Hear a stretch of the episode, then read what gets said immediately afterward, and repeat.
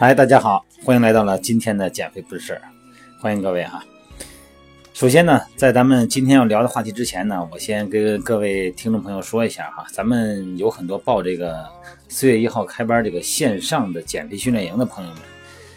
您把那个咱们的这个货单号哈，还有这个网名和实际的微信的名字，您给我统一一下，我没法记，因为我呢。是要做这个会员档案的，嗯，我有一个专门的会员档案，我把咱们在线上个人的信息，身高、体重、年龄，还有一些骨骼评估的身体形态啊，还有没有关节损伤史啊，还有作息时间，还有训练空间，这些我全部要统一一下，因为每个人要做各自的训练计划，因为每个人的时间、空间都不一样啊，年龄、身体情况都不一样，我要做针对于每个人的训练计划。所以大家呢，呃，很多时候给我发过来的这个微信呢，出过的是网名，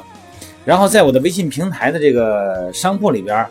选购的呢是实际的名字，这时候我对不上，所以说咱们大家呢用您的微信给我发过来个人信息，把真实的名字跟网名让我让我好对得上啊，这样我再说一下，要不然的话我真找不着。好了，今天咱们进入主题啊，今天的主题呢是在室内训练。在相对比较小的空间训练的时候，健身的时候，有一种方式也是很方便快捷的，其实就是咱们大家很熟悉的跳绳。这以前聊过这个话题啊。呃，咱们有过测试哈，这个咱们正常的哈，我们正常的跳绳的消耗量，它实际上。你比方说十分钟，哎，这个每分钟大概跳一百次，一百四啊，这么一个频率，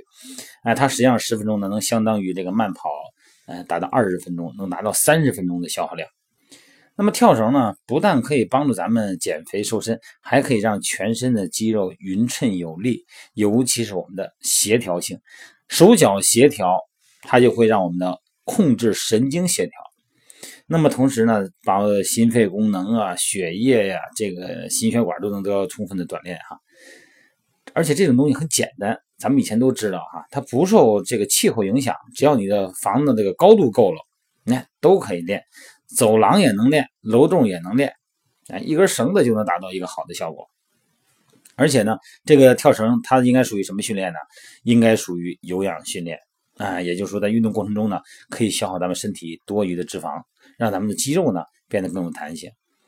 但是一定得记住哈，跳绳结束以后呢，一定要做充分的拉伸，一定要做充分拉伸哈，尤其是小腿，有时候这个跳长了以后，这个小腿会不会充血？小腿肯定会充血，但是呢，在一开始的时候呢，会格外敏感，到了后期哈，这个小腿的肌肉量，嗯，和肌肉这个产生的收缩率，它的适应性已经适应了我们的体重的时候呢，它就没有这么明显了。当然呢，拉伸。变得很重要啊！用我们的正常的小腿肌肉拉伸，还有我们手法松解，还有包括把小腿抬高，进行血液回流，哎，这都可以帮助我们减少小腿的这种酸胀感。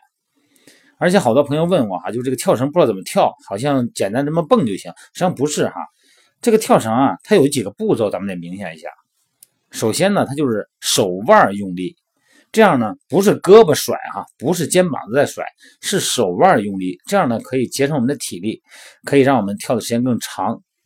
你看跳多了以后，你小腿会酸啊，小臂也会酸，因为咱们的手臂啊，随着这个绳子的甩动呢，呃，这个手心哈，你看两个手手心不可能朝上啊，啊，尽量是向下。哎，这个时候呢，旋转的时候呢，我们前臂肌肉它会有参与。你比方说这个乒乓球里边这个提拉弧形球。是吧？哎，相当于是这个上臂自然下垂，然后呢前臂向前动作，差不多哈。另外一个就是这样，把这个手臂的力量呢全都集中到手腕上爆发出来。而且刚开始练的同同学们哈，没办法对这个肌肉的发力点很难控制，因为。单摇和双摇的技术含量不高，练到难度比较高的三摇或者四摇的时候，哈，就能体现出来。这个手臂啊，张开容易泄力，手心向上没法发力，然后没办法完成接下来的比较哎有点难度的动作。实际上，这个跳绳它都可以有，现在是有比赛的嘛。在咱们国内九成以上的跳绳的都是拿胳膊啊，整个拿胳膊甩啊，动作大，这样不科学。而且呢，这个跳绳呢要从基本动作开始哈，哎，刚开始跳的时候呢要有意识的把这个动作改回来，哎，把这个双臂呢往里收，你两个上臂哈，等于是夹住一张纸，一边胳膊底下夹住一本书，哎，上臂不能动，用这种方式来调整。学会了手的动作呢，就该剩下脚了。这个脚的起落啊，都用脚尖儿，别用脚跟儿啊。同时，脚尖儿跟脚跟儿呢，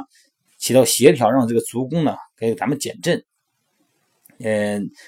用脚跟要是落地的话，时间长了以后呢，就会产生震动。这个震动呢，会随咱们的膝关节、髋关节、脊柱往上传，就传到咱们大脑了，就会感觉很累哈。膝关节一定要保持微曲，这样可以缓解膝盖跟脚踝和地面的冲击。啊，防止损伤。最重要的呢是避免跳起来以后呢，两个脚往前伸，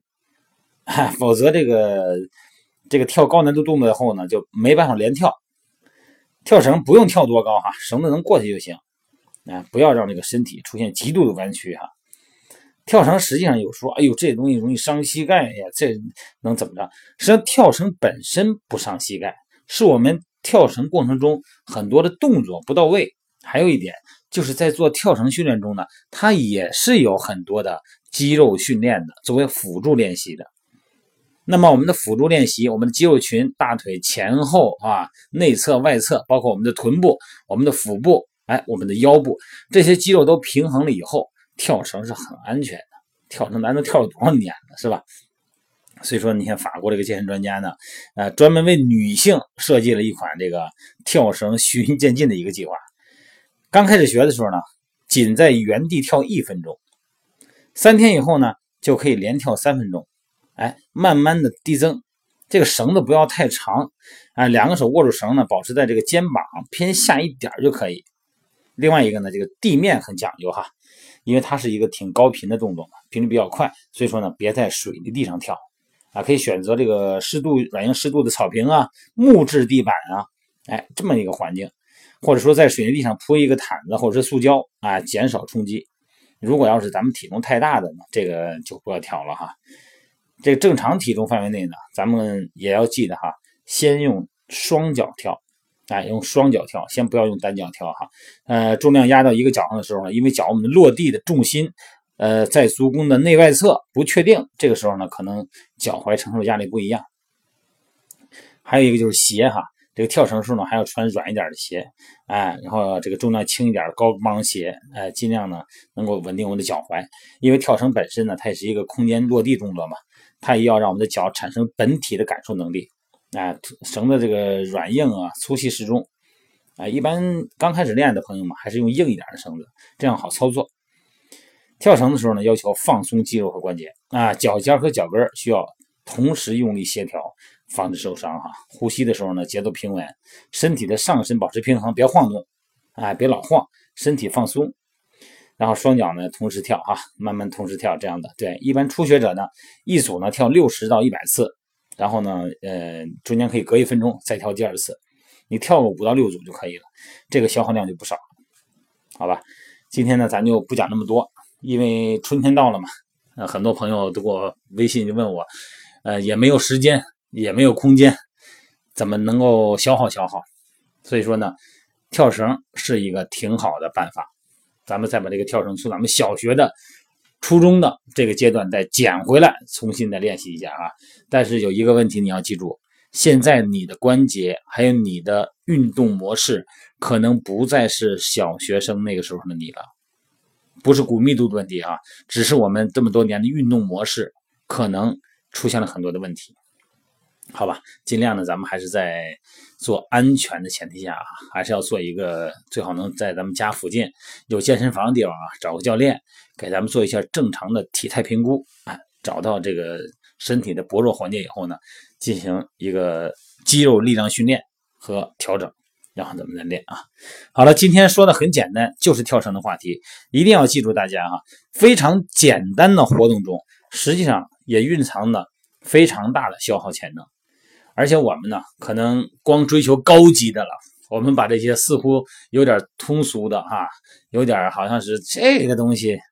就有点看不惯了，有点看不上了，不觉得是高级的。实际上，我们正常身体的矢状面的运动，你看跑步、下蹲、跳绳，这个是我们进化百万代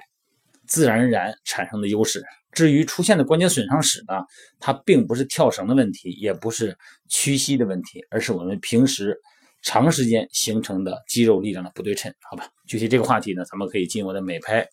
呃，每天的美拍直播间，咱们可以详细的聊一聊我们的身体到底适不适合跳绳啊。好了，各位，今天先到这儿，今天晚上美拍直播见。